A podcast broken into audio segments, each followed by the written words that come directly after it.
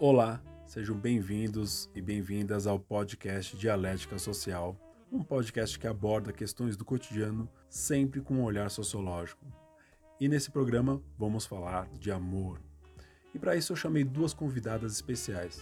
Bom, a proposta é abordar o tema de uma forma ampla e diversificada, então dividi esse programa em quatro partes. Na primeira, eu, Alex, vou falar do amor a partir de uma construção sócio-histórica, onde me baseei no livro da psicóloga Regina Navarro Lins, intitulado A Cama na Varanda, livro de 1997, que já está lá pela 11ª edição, inclusive com uma série de revisões e atualizações sobre poliamor e outros temas referentes ao amor e sexo.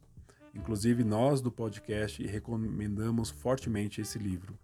E também o artigo Amor, Casamento e Sexualidade: Velhas e Novas Configurações, que é um artigo lá da, uh, da Maria de Fátima, né, lá da Unesp. E aí, todos esses artigos, todos esses nomes, a gente vai inclusive botar as referências né, e os links para você poder acessar lá no blog do Dialética Social. Bom, em seguida eu vou chamar a já parceira desse podcast, que é a Mariana Lesnock, que participou dos programas anteriores desse podcast e que vai falar do amor a partir de um trabalho do sociólogo francês Pierre Bourdieu. O Bourdieu que no livro A Dominação Masculina vai reservar um capítulo para falar sobre a questão da dominação do amor numa análise, como sempre, muito interessante. Em seguida, eu convidei a psicóloga Larissa Jacob para falar sobre o conceito de amor líquido, conceito super famoso, inclusive que figura em vários memes na internet, brincando com essas novas relações em tempos de redes sociais. E para finalizar, ainda tem dicas de filme para você acompanhar com seu amor, seus amores ou até mesmo sozinho. Enfim, bem-vindos e bem-vindas a mais um episódio do Dialética Social.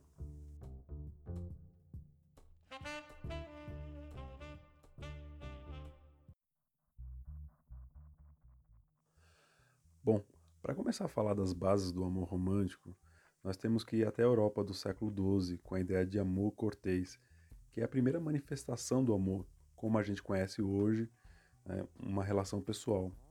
É muito diferente do que havia antes, que era pura e simplesmente o desejo sexual e a busca da sua satisfação, a experiência proporcionada pelo amor cortês se assemelha muito a uma ideia de elevação espiritual, de uma experiência arrebatadora entre duas pessoas.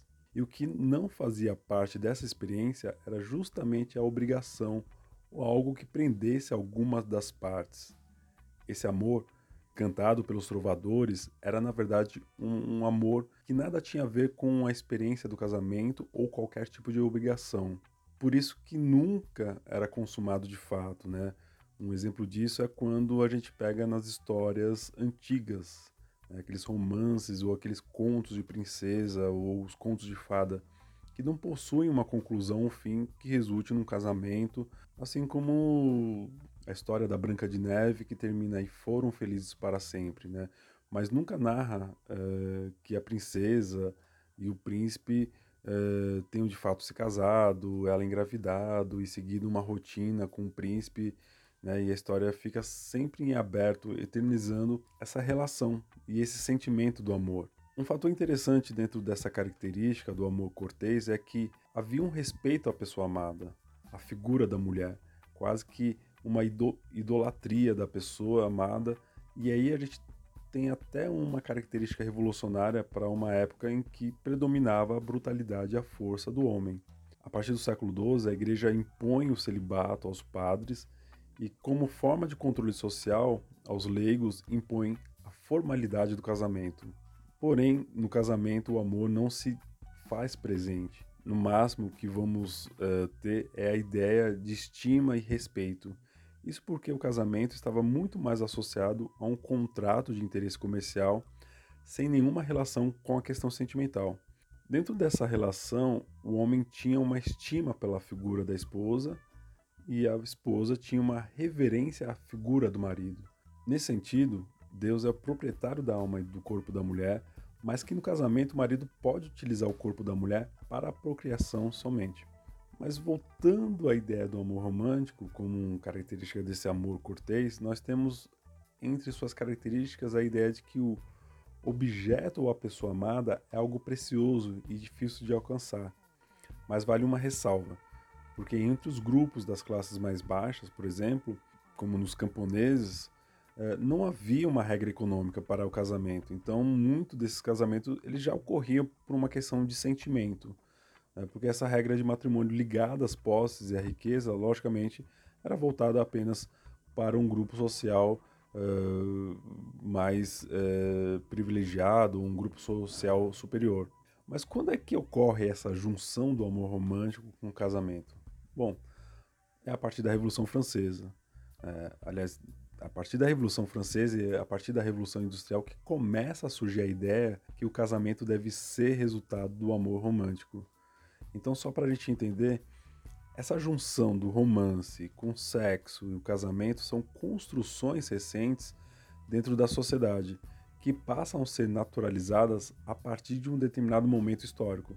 Inclusive, o psicólogo Robert Johnson, né, num livro intitulado We, é, A Chave da Psicologia do Amor Romântico, ele vai dizer que trazer essa adoração imaginária, que era o amor romântico, para a vida pessoal, misturando com a rotina, as contas a pagar, o sexo, a vida compartilhada no mesmo ambiente, é a chave perfeita para o desastre. Isso porque, dentro do amor romântico, a busca não é pelo objeto em si, mas pelo sentimento.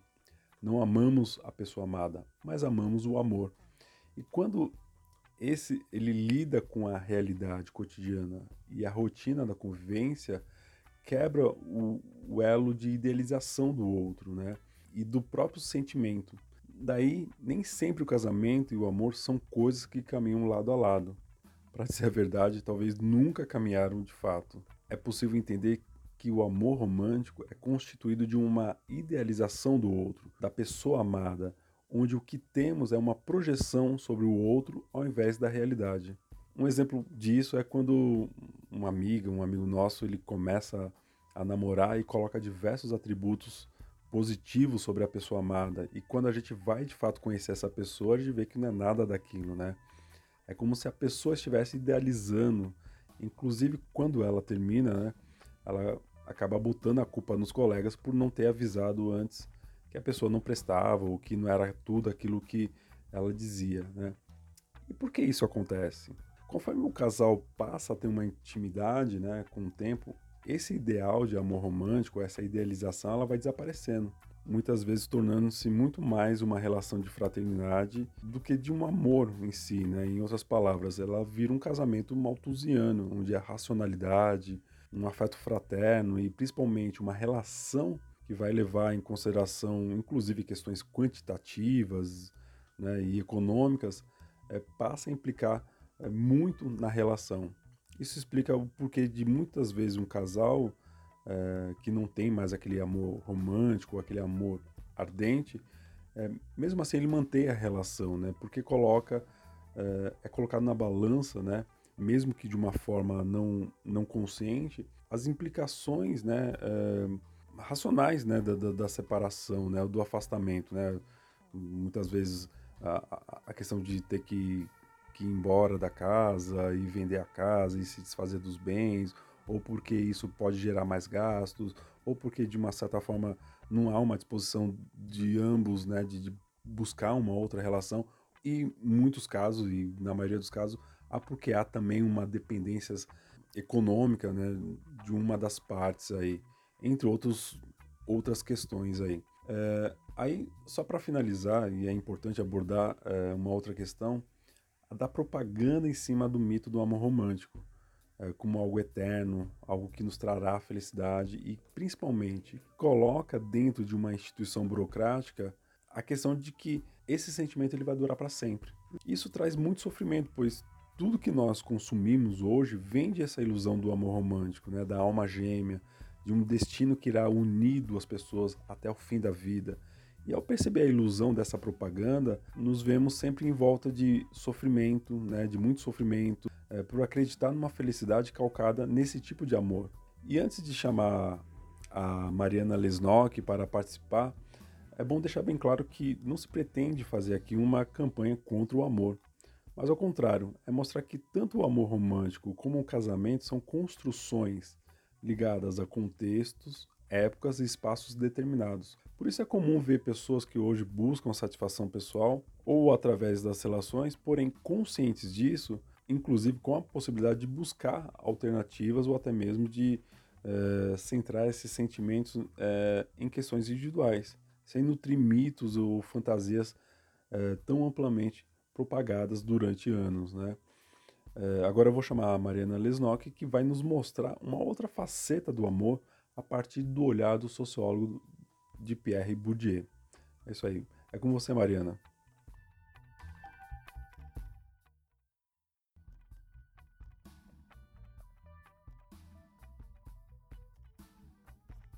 Bem-vindos ao podcast Dialética Social.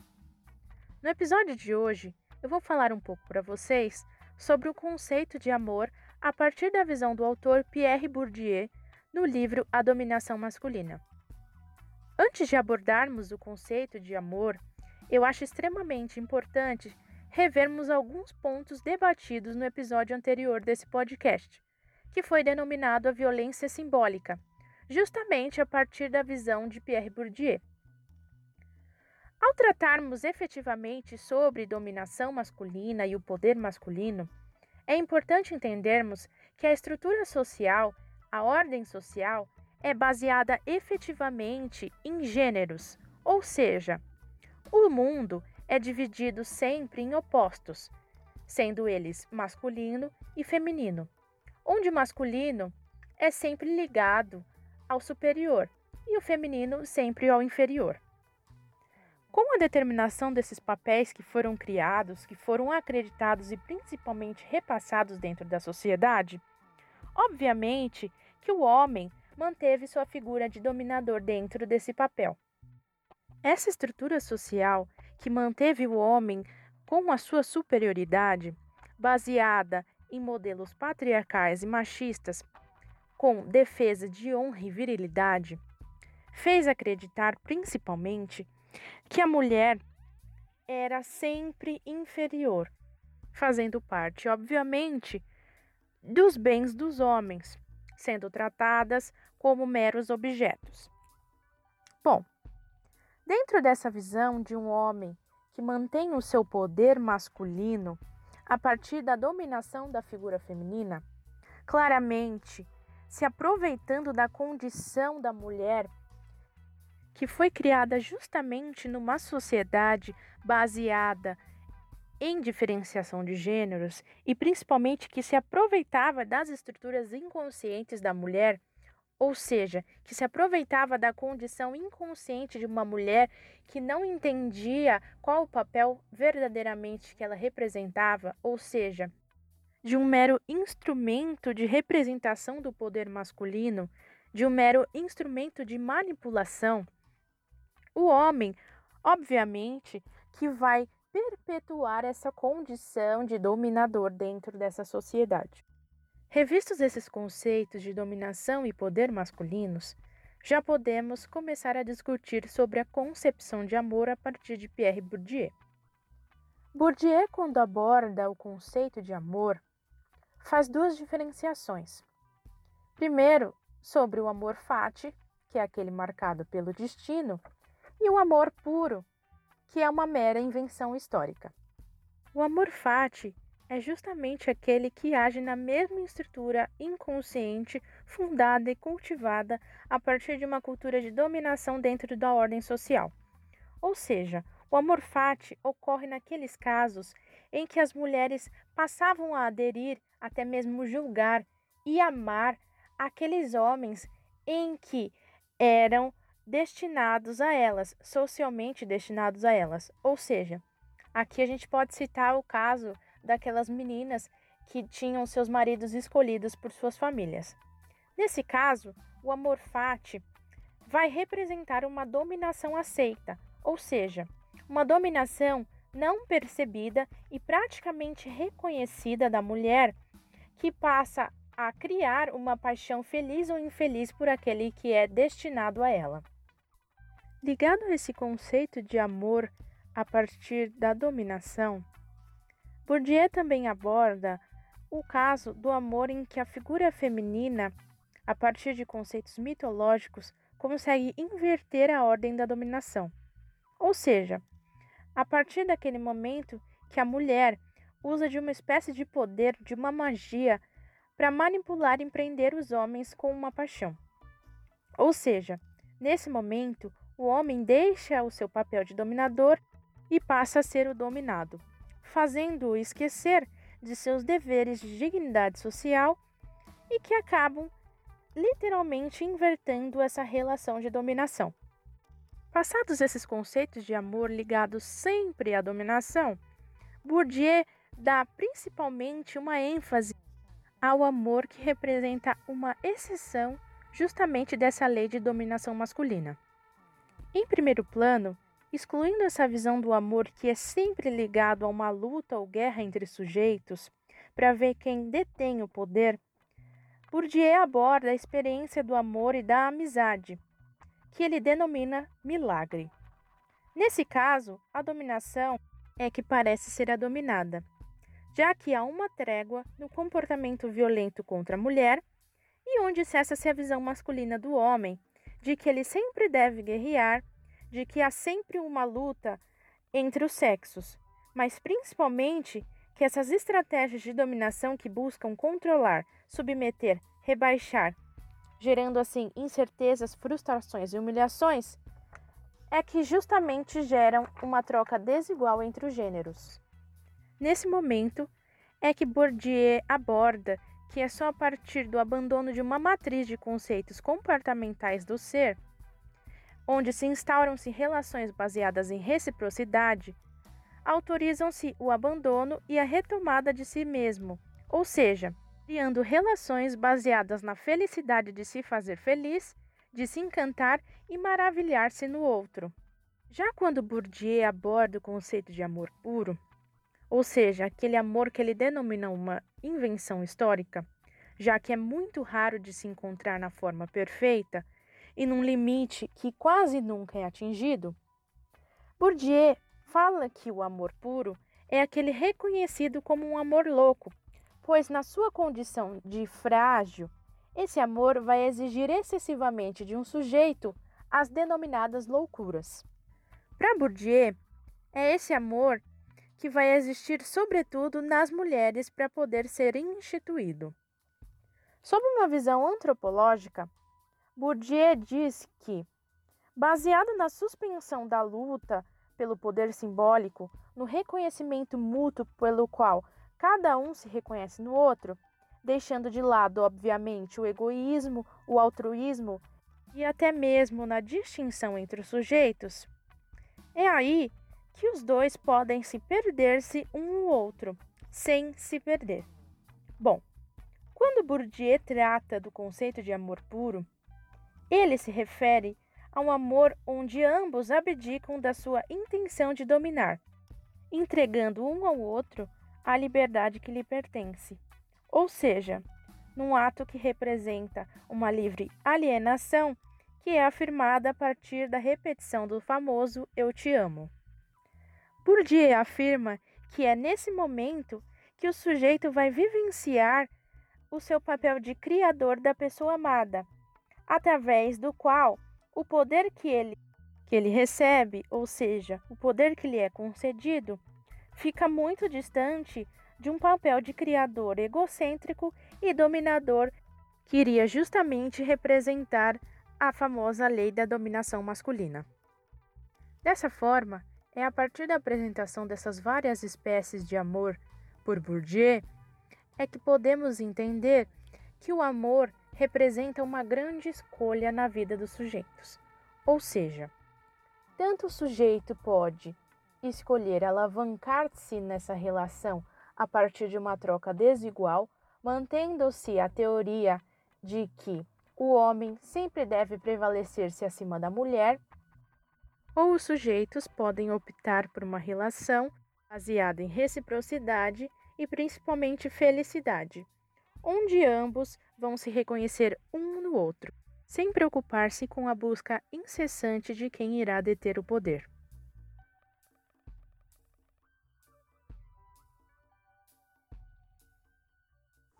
Bom, depois dessa maravilhosa análise da Mariana sobre o, a concepção de Bourdieu sobre o amor, eu chamo aqui a Larissa Jacob, que é, é psicóloga, né, psicóloga clínica, é, winnicottiana, e que vai falar sobre um conceito muito famoso, que é o conceito de amor líquido do sociólogo é, polonês Zygmunt Bauman. É com você, Larissa, pode falar.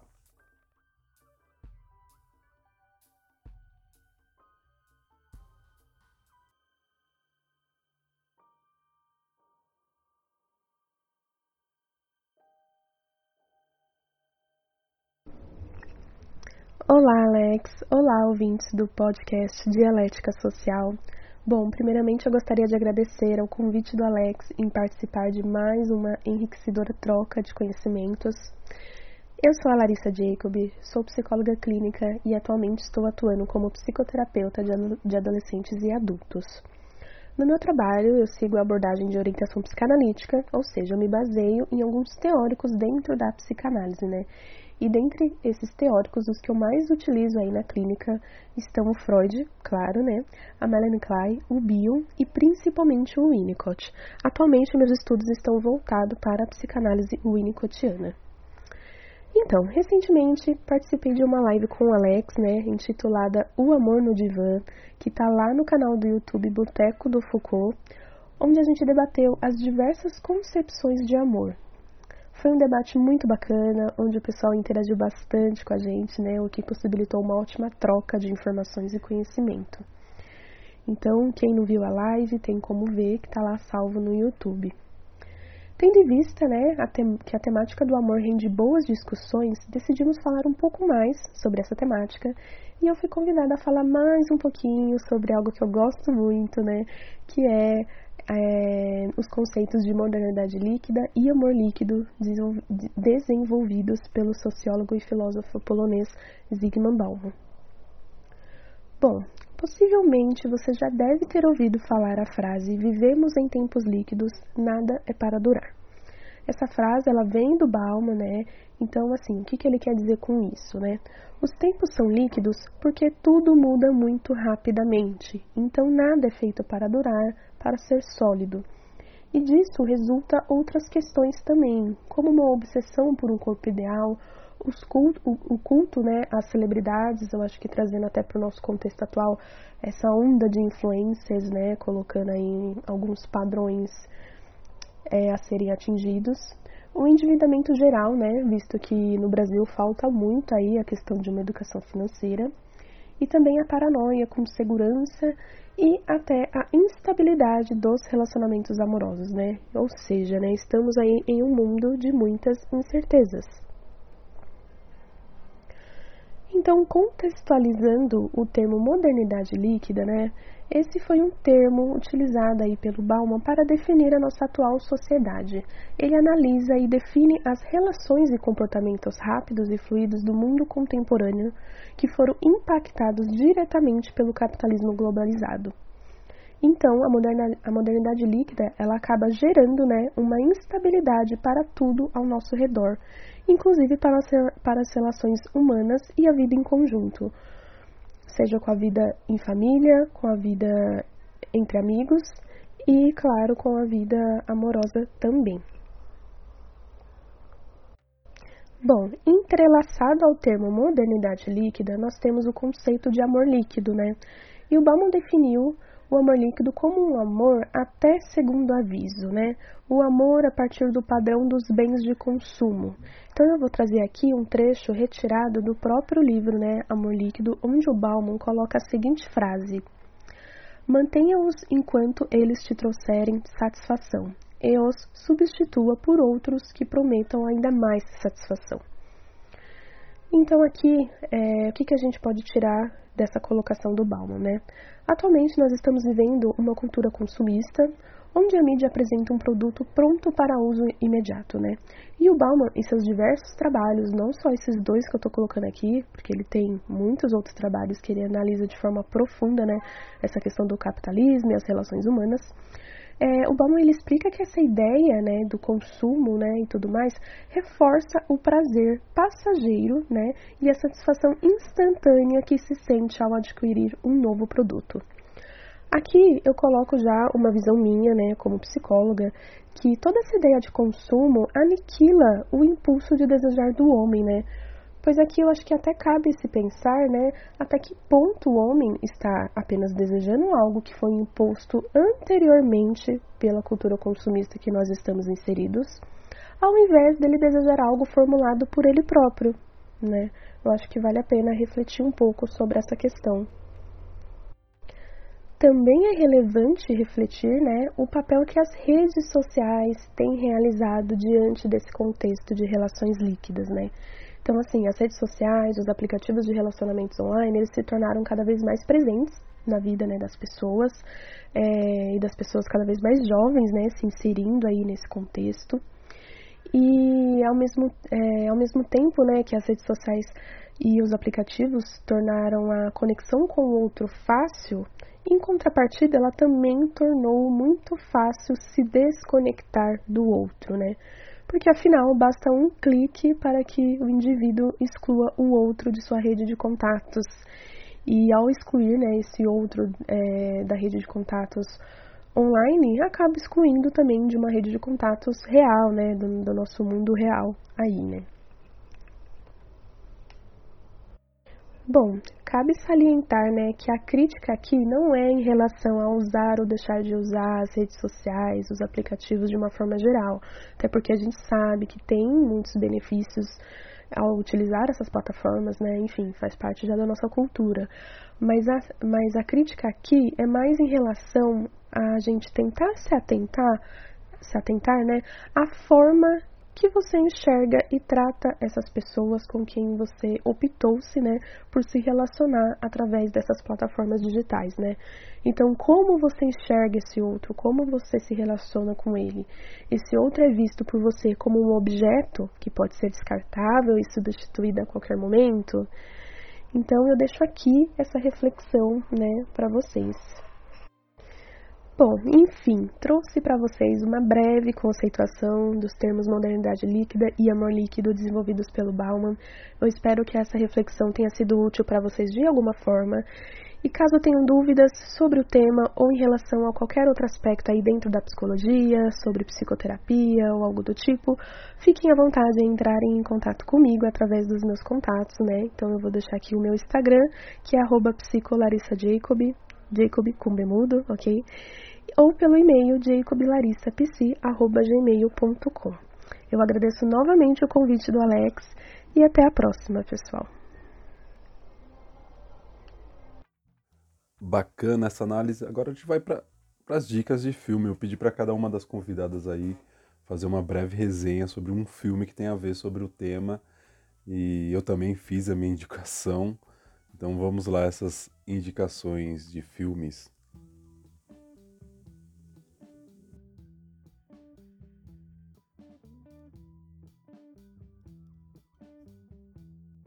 Bom, pessoal, a minha indicação de filme é o famoso Como Eu Era Antes de Você, do ano de 2016, que tem como autora a Jojo Moyes.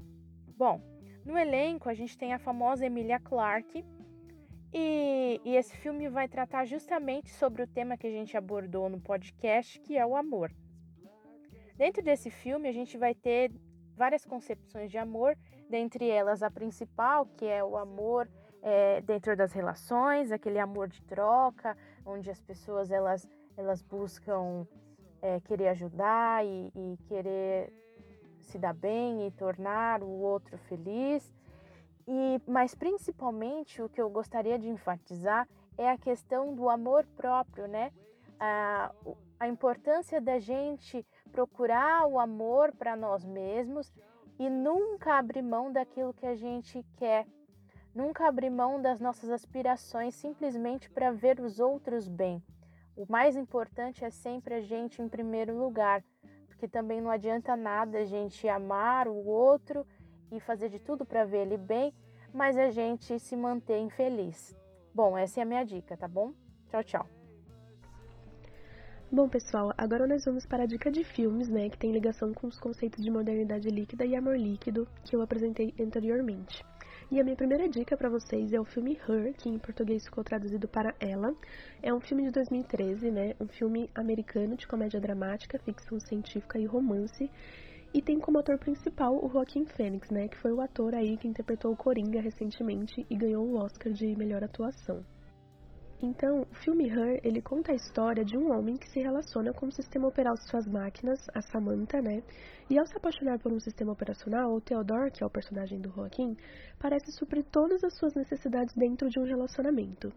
Então, a forma virtual de se relacionar é a maneira que o, que o protagonista tem de encontrar aquilo que ele realmente procurava e idealizava nos relacionamentos, né? Porque afinal, o sistema operacional ele vai se adaptar cada vez mais às suas satisfações. É, então, a, a, curto prazo, né, o Theodore vai ter aí todas as suas satisfações é, realizadas, né? Só que depois, ao desenrolar da história, vai acontecer algumas coisas, né? Então, sem spoilers aí, né, fica essa dica para vocês assistirem o filme. E a minha segunda e última dica para vocês é o filme francês chamado Encontros. É um filme de 2019, né? E nesse filme a gente tem dois personagens principais, o Remy e a Melanie, ambos com a idade em torno dos 30 anos, né? E aí eles moram perto um do outro, mas nunca se conheceram, né? E o filme vai mostrar um pouco da rotina deles, né, no dia a dia e tudo mais. E também mostra que ambos estão passando por alguns problemas pessoais, né? Então o Remy enfrenta um período aí de solidão, porque ele é, na empresa onde ele trabalhava, os amigos foram demitidos, enquanto ele foi promovido. E aí essa sensação de solidão desencadeia uma série de outras coisas aí na vida pessoal dele. E em contrapartida, a Melanie, ela não consegue né, superar o término de um longo relacionamento que ela teve, cujo fim já tem um ano, né? Então, cada um, né, da sua maneira, procura lidar melhor com essa fase difícil, né, através das redes sociais. Então, o Remy, ele opta pelo Facebook e a Melanie pelo Tinder.